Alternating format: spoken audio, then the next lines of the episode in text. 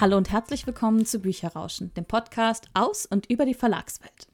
Wir sind Jenny und Karina, zwei Verlagsmitarbeiterinnen und wir begrüßen euch heute zu unserer 20. Folge. Juhu, Jubiläum sozusagen.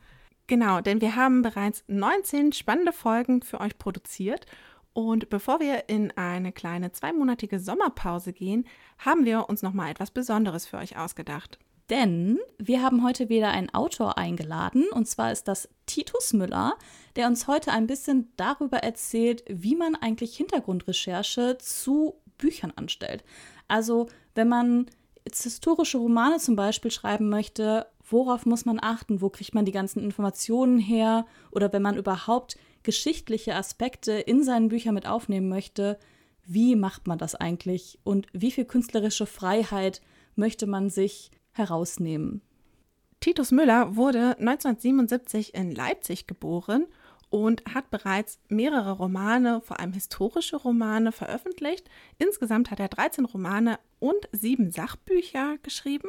Er ist Mitglied des Pen Clubs und was ich sehr spannend finde, er wurde auch bereits mit mehreren Preisen ausgezeichnet. Er wurde unter anderem mit dem C.S. Lewis Preis, dem Sir Walter Scott Preis und dem Omer-Preis ausgezeichnet.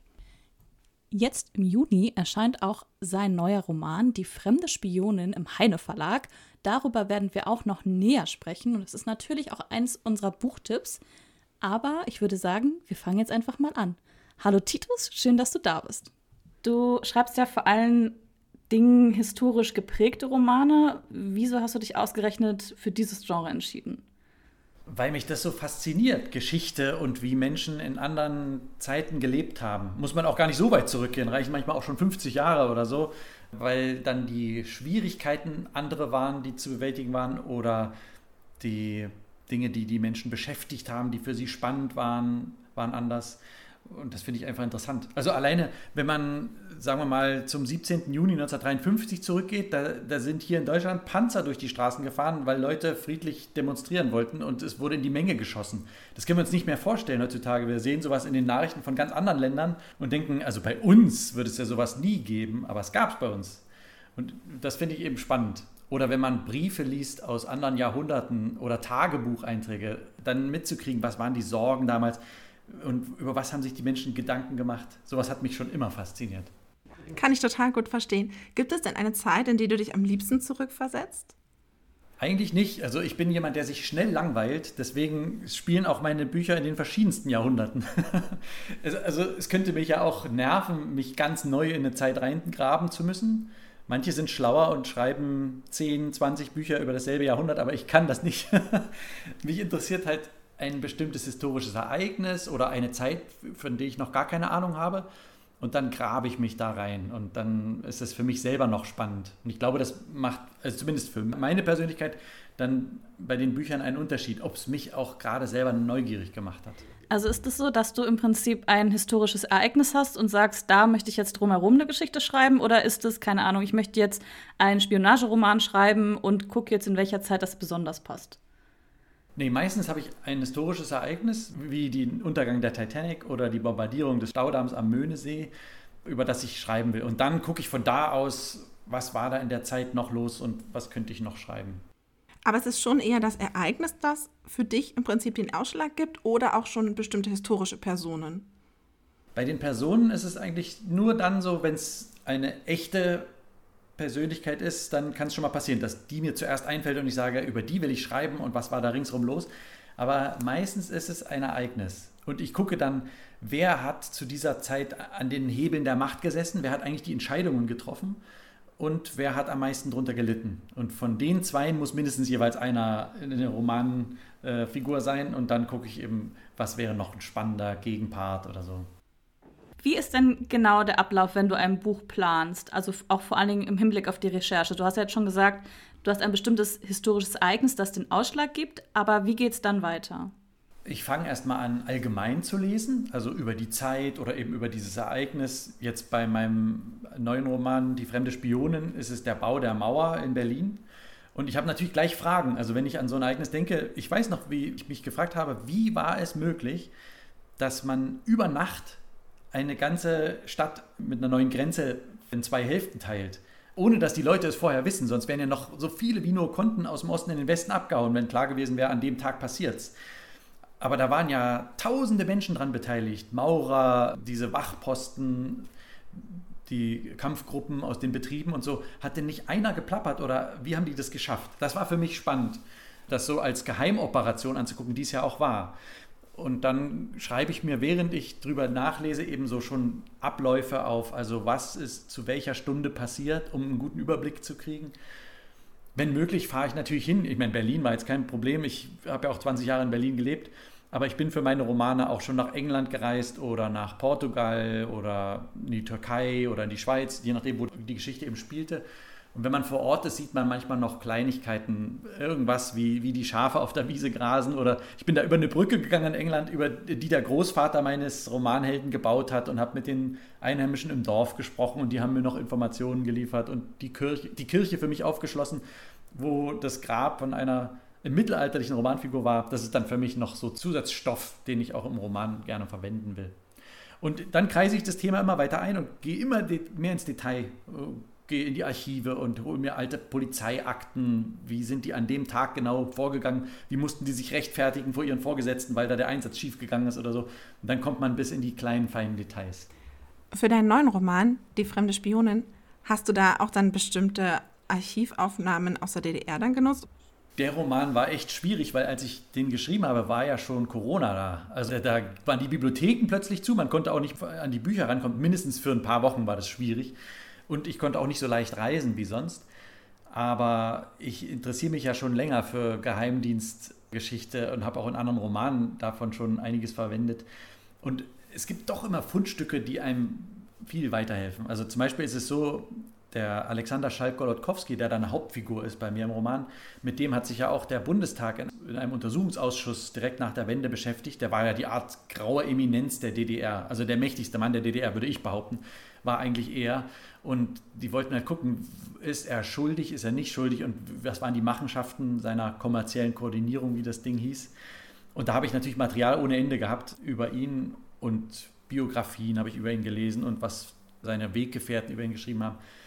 Aber dann vielleicht ein Beispiel, wie sowas läuft. Dann bin ich auf was Tolles gestoßen und zwar ein Buch, mit dem Sekretärinnen 1961 in der DDR ihren Beruf gelernt haben. So quasi so ein Ausbildungsratgeber. Und das war so spannend, wie damals so ein Büroalltag aussah. Ich äh, habe jetzt auch schon von Lesern gehört, die jetzt das Leseexemplar gelesen haben. Also es ist ja noch nicht offiziell im Buchhandel im Moment draußen, aber die konnten da schon lesen, dass sie das toll fanden, diesen Büroalltag. Aber es ist alles nur einfach ein Fundstück aus der Recherche. Und dann gibt es Aussteigerberichte bei den Geheimdiensten und natürlich auch von Historikern vorgenommene Untersuchungen. Es gibt einen Sammler, der sammelt von den verschiedenen Geheimdiensten echte Gegenstände. Also, was weiß ich, schießende Kugelschreiber, Tauchgeräte, Verkleidungskoffer und so ein Zeug. Ein sehr spannender Mann, Heinrich Peyers heißt der, den habe ich besucht und habe mir ein bisschen was zeigen lassen, was er da so hat und ein bisschen erklären lassen. Also, das kommt aus ganz vielen Quellen zusammen und am Ende hat man Material für eine schöne Romanhandlung. Und du hast ja jetzt schon gesagt, du suchst dir das so zusammen, bis dann alles ins kleinste Detail sozusagen zusammenpasst. Wie lange brauchst du denn für so eine Recherche? Und was war sozusagen die längste Recherche, die du für ein Buch mal gemacht hast? Ich brauche immer ungefähr ein halbes Jahr.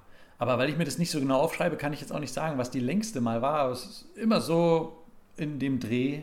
Und meistens ist es dann so, während ich dann schon am Roman schreibe, fällt mir auf, dass hier noch was fehlt oder ich da noch mal tiefer graben will. Und da recherchiere ich dann natürlich noch mal manche Sachen muss man eben bis ins Detail wissen und manche, da kann man ein bisschen freier schwimmen. Bei der fremden Spionin gibt es am Anfang einen Mord. Ein KGB-Killer ist da unterwegs, den es wirklich gab und wahrscheinlich sogar noch gibt, wenn er noch lebt, das weiß ich nicht. Er ist ja untergetaucht. Aber der Mord ist schiefgegangen und deswegen ist es aufgeflogen und man weiß etliche Details darüber, wie er vorgegangen ist und was seine Methode war mit diesem Blausäuregas. Und um das genau beschreiben zu können, habe ich zum Beispiel mir dann die Autobiografie von Wolfgang Spann beschafft. Das ist der Rechtsmediziner, der die Autopsie gemacht hat an dem Ermordeten. Und der schreibt da auch drüber, wie sie erst in die Irre getappt sind. Und das war ja sehr schlau gemacht, dass man nicht erst merkt, dass da einer umgebracht wurde. Und dann habe ich mit dem, was ich bei Wolfgang Spann gelernt habe, mich an meinen Bruder gewandt. Der ist Biochemiker und unterrichtet in den USA an der Uni. Und der hat mir es dann nochmal genauer erklärt. Wie funktioniert dieses Gas und warum stirbt man da so schnell? Und ja, das ist jetzt kein schönes Thema, aber ich versuche bei den wichtigen Szenen auf jeden Fall bis ins Details gut zu erforschen. Finde ich auch total spannend muss ich sagen. Also auch gerade so kleine Details teilweise trotzdem nochmal dir genau anliest sozusagen.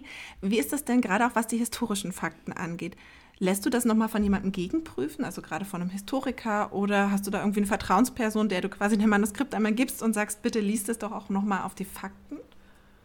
Nee, das habe ich noch nie gemacht, aber ich bin eigentlich so, während ich schreibe, wenn ich an Fakten irgendwie Zweifel habe oder unsicher bin, dann frage ich da den Fachmann, damit es gleich schon stimmt. Also damit ich nicht am Ende sagen muss, oh, der ganze Roman funktioniert gar nicht, weil ich nicht bedacht habe, das Punkt, Punkt, Punkt, sondern versuche ich während des Schreibens zu klären. Ich hatte zum Beispiel mal bei meinem Roman Die Jesuiten von Lissabon das Problem, Damals gab es einen Anschlag auf den König und zwar sind Reiter, der fuhr an seiner Kutsche und Reiter haben den unterwegs versucht zu erschießen. Das ist wirklich passiert. Und ich habe mich gefragt, wie konnte das sein, wenn die eine Pistole geladen haben damals? Haben die ja eine Papierpatrone aufgebissen, das Pulver reingeschüttet und dann die Kugel danach in den Lauf reingegeben. Und ich habe mich gefragt, wie verhindert man denn, dass dann beim Reiten die Kugel vorne einfach wieder rauskullert aus der Pistole? Da kann man doch gar nicht zielen, weil man so hochgeworfen wird vom Sattel. Das geht ja nicht. Und dann habe ich einen Fachmann für Feuerwaffen angerufen, für historische Feuerwaffen. Ich war so aufgeregt, ich habe nicht mal gesagt, wer ich bin und warum ich das frage. Ich habe einfach, kaum war der im Apparat, habe ich mit meiner Frage losgeschossen.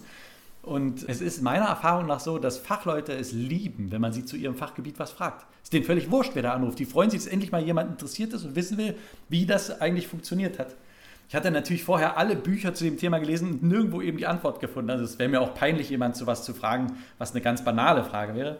Aber zum Glück, die war ihm speziell genug. Und der hat mir dann beschrieben, dass man dieses Papier einfach dann nach der Kugel noch nachgestopft hat in den Lauf und dann festgestopft hat. Das half auch, dass der Schuss weitergeht, mehr Kraft hat. Und so ist auch nicht die Kugel rausgerollt. Ein kurzes Telefonat und dann hat es gepasst. Aber was ich schon gemacht habe, ist, ich habe Leute bezahlt oder eine Historikerin äh, bezahlt, dass sie für mich recherchiert an Stellen, wo ich nicht weiterkam. Das habe ich schon gemacht. Ja, auf jeden Fall sehr spannend. Und da muss man auch erstmal drauf kommen und auch erstmal die Leute finden, sozusagen, die entweder die Sachen herausfinden oder eben Experten für das Gebiet sind und die dann auch erreichen. Wie nah möchtest du denn bei der Historie oder bei der Geschichte bleiben und wann kommt sozusagen die künstlerische Freiheit, sage ich jetzt mal, hinzu? Da muss ich wirklich lernen. Also ich will immer zu dicht an der Historie bleiben, weil ich mich dann sicherer fühle. Also ich kontrolliere die Zugfahrpläne nach und das Wetter, ob es wirklich an dem Tag so war und sowas. Das ist eigentlich nicht gut. Das muss ich ja gar nicht. Es soll ein Roman sein und er soll spannend sein. Und mein Lektor sagt dann immer, jetzt hör endlich auf zu recherchieren und schreib das Buch.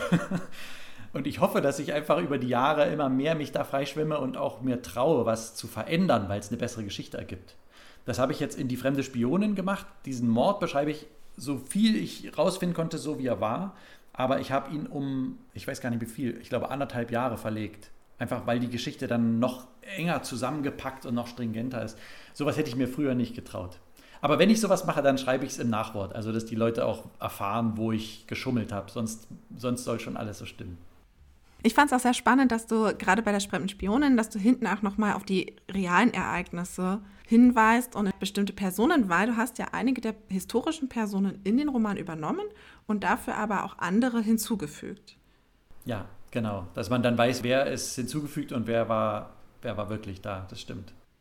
Aber das ist wahrscheinlich auch nur ein ganz, ganz kleiner Teil deiner Vorrecherche, die du da im Prinzip dem Leser auch noch mehr mitgibst, oder?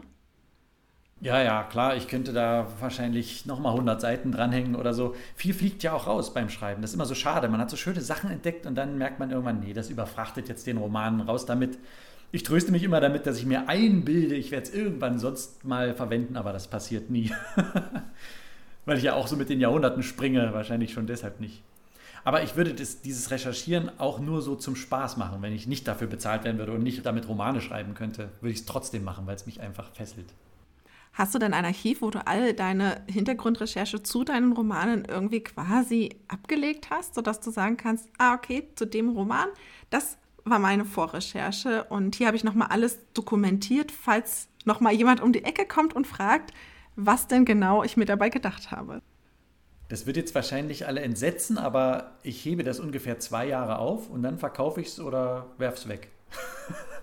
also ich hebe es noch auf, solange der Roman gerade frisch erschienen ist, weil ich denke, da könnten jetzt noch Fragen kommen.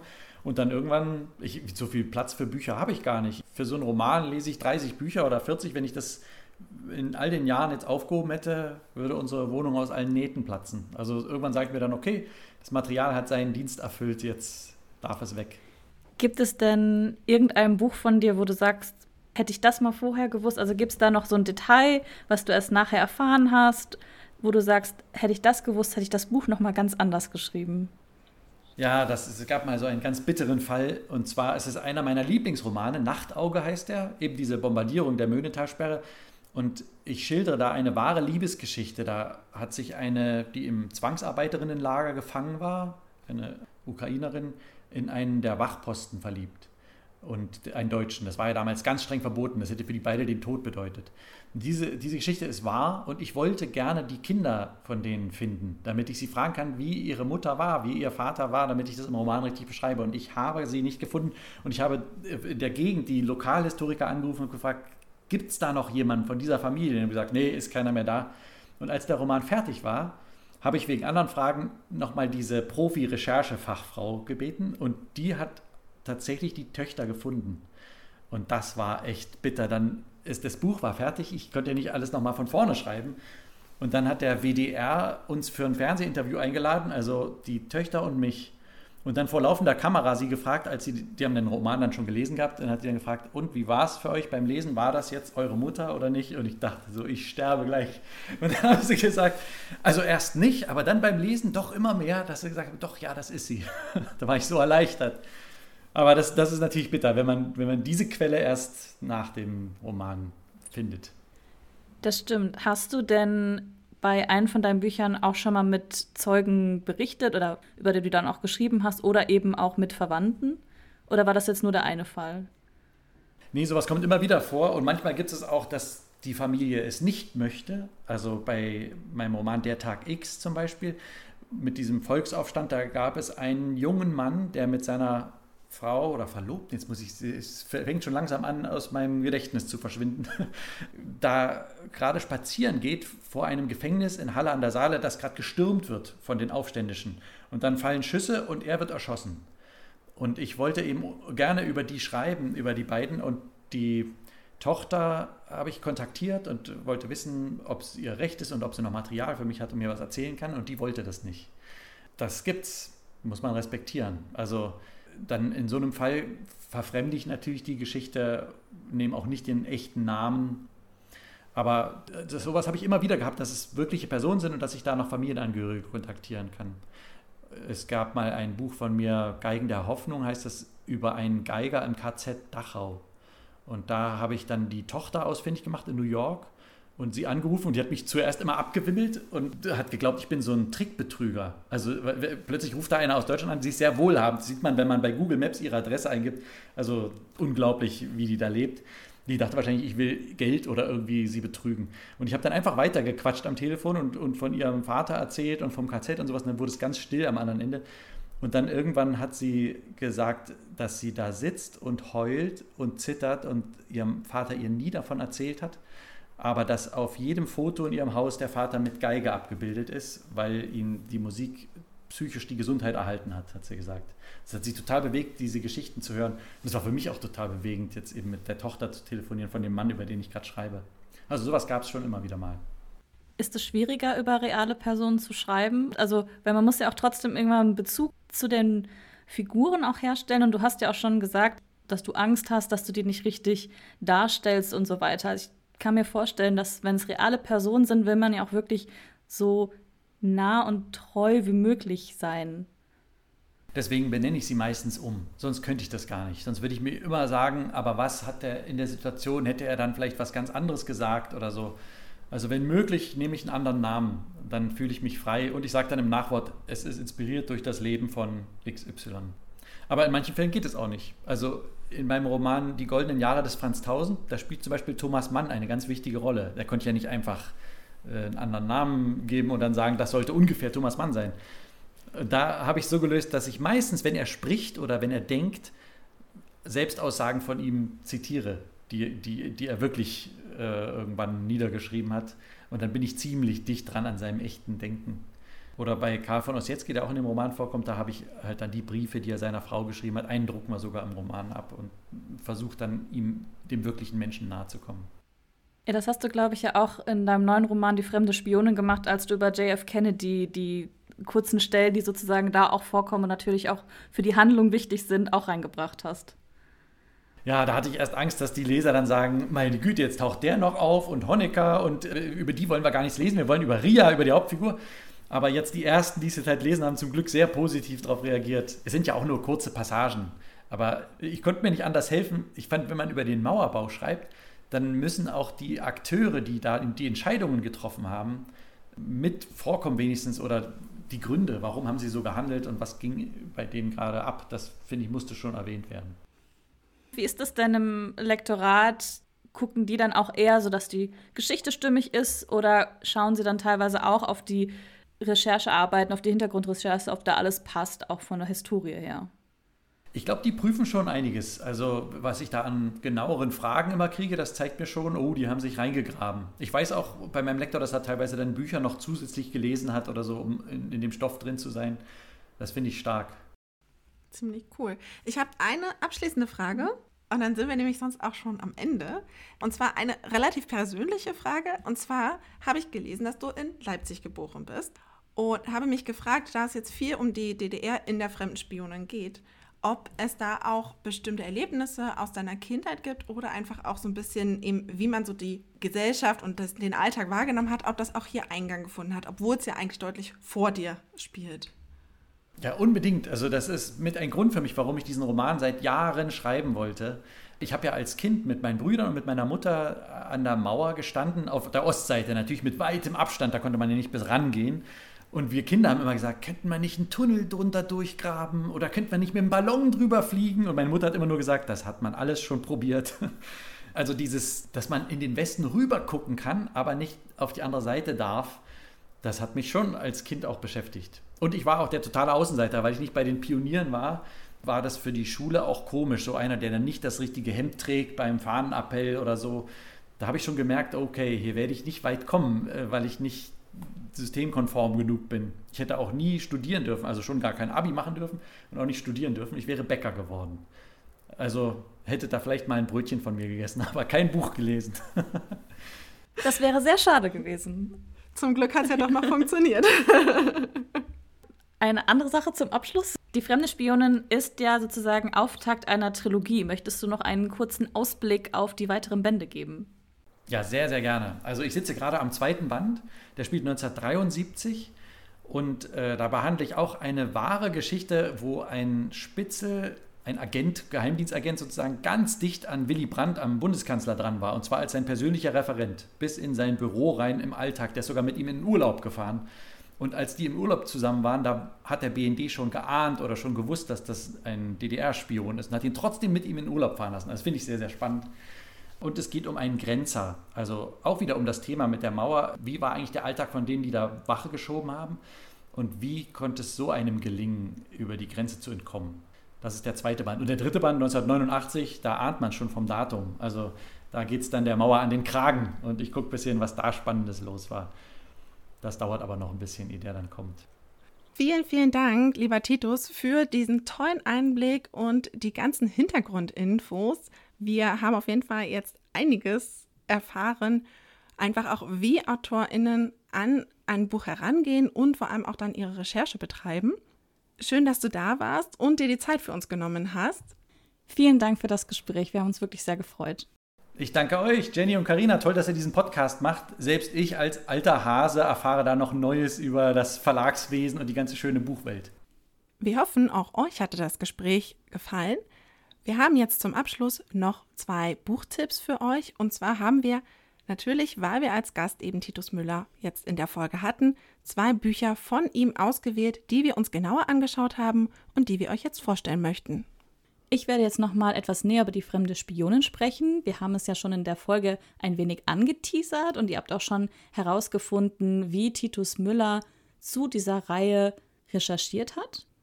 Die fremde Spionin spielt 1961, kurz vor dem Mauerbau, und es geht um Ria.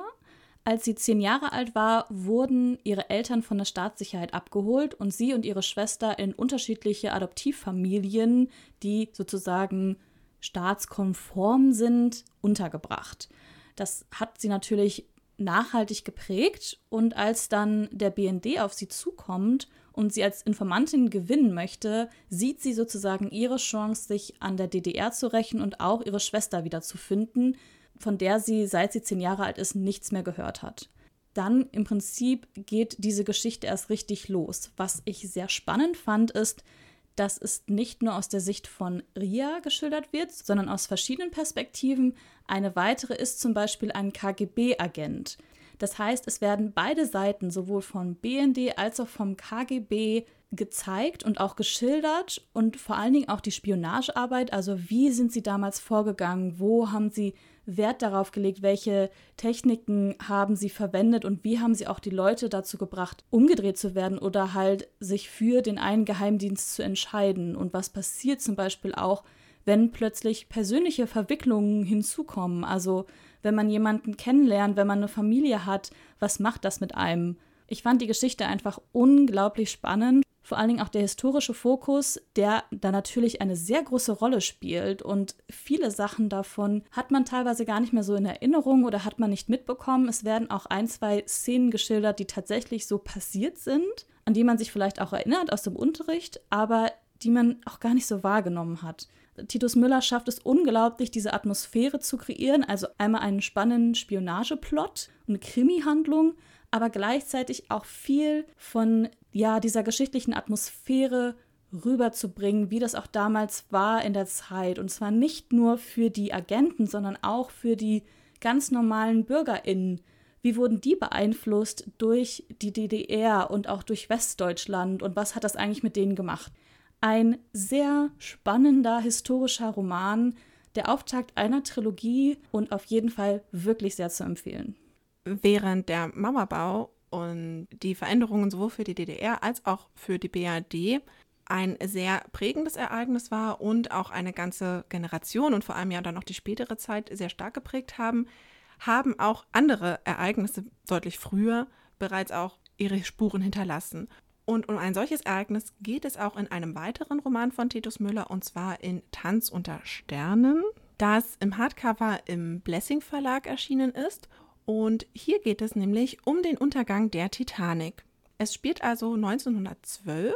Interessant ist, auch hier ist einer der Schauplätze Berlin, während in Die fremde Spionin es eben um Westberlin und Ostberlin geht, geht es in Tanz unter Sternen um das Berlin im Jahr 1912, also vor dem Ersten Weltkrieg in einer Zeit, in der die Wirtschaft anfängt zu florieren, in einer Zeit auch des technischen Umbruchs, wo viele neue Errungenschaften hinzukommen, wo man im Prinzip auch neben dem Automobil, das bereits dort schon fährt, aber auch noch Pferdekutschen zum Beispiel findet und die Menschen eben auch ganz stark zwischen arm und reich getrennt sind auch hier kommt eine politische Konstante hinzu, nämlich die ersten Spionagetätigkeiten des britischen Geheimdienstes in Deutschland vor dem Ersten Weltkrieg. Denn wir haben vor dem Ersten Weltkrieg gab es natürlich auch eine Art Wettrüsten zwischen den verschiedenen Mächten und es wird unterschwellig hier von Titus Müller auch sehr, sehr gut eingebaut. Denn, wie ich vorhin gesagt habe, es geht wirklich eigentlich eher um den Untergang der Titanic. Denn wir begleiten eine junge Familie und eine Varieté-Tänzerin auf ihrer Reise auf dem damals größten Schiff. Natürlich erlebt man mit dieser Familie und der Varieté-Tänzerin auch den Untergang der Titanic. Und was ich hier auch wirklich am spannendsten fand, war, wie einerseits die zwischenmenschlichen Beziehungen geschildert werden zu der damaligen Zeit, wo zum Beispiel das Frauenbild noch sehr eingefahren war, wo Rollen noch sehr festgelegt waren, wo alles sehr, sehr stark auch aufs Militär ausgelegt war, also Krieg und alles, was damit zu tun gehabt hat, einen deutlich höheren Stellenwert hatten. Und gleichzeitig wir aber mit unserer Varieté-Tänzerin zum Beispiel eine junge, unabhängige Frau haben, die sehr gut weiß, was sie möchte, gleichzeitig aber auch ein Kind ihrer Zeit ist und trotzdem auch bestimmte Vorstellungen und Ziele hat. Und das alles eingewebt eben in diese historischen feststehenden Fakten, nämlich die Titanic ist eben untergegangen. Es gibt sehr, sehr viele Reportagen darüber, es gibt sehr viele Filme darüber, die immer bestimmte Aspekte beleuchten.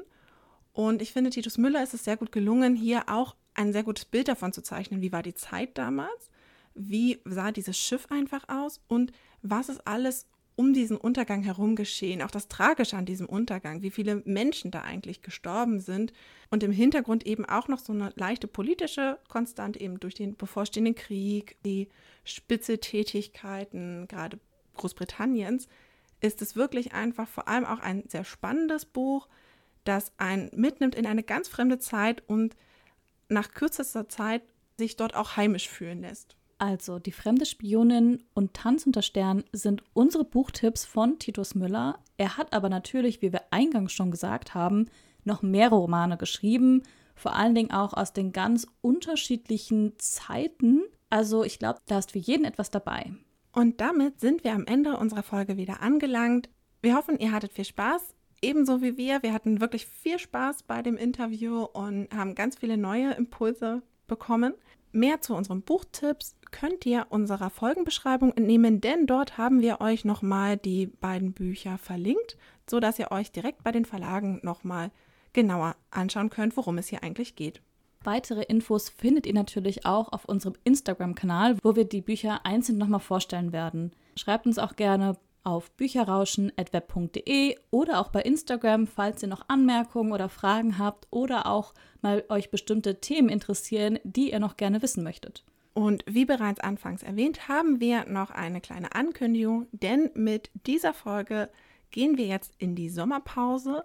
Wir haben uns nämlich überlegt, wir möchten weitere tolle Interviews für euch führen und auch noch an anderen Themen arbeiten, die aber deutlich mehr Vorlauf benötigen und die einfach auch ein bisschen mehr Arbeit bedeuten für uns, was letztendlich neben der Arbeit doch tatsächlich etwas schwer ist zu realisieren, und deswegen haben Karina und ich uns entschieden, dass wir einfach eine kleine Sommerpause machen, in der wir eben einige Folgen für euch wieder vorbereiten und auch mal ein bisschen rechercheintensivere und vorbereitungsintensivere Folgen vorbereiten können, damit wir im August wieder mit tollen neuen Folgen für euch dabei sind.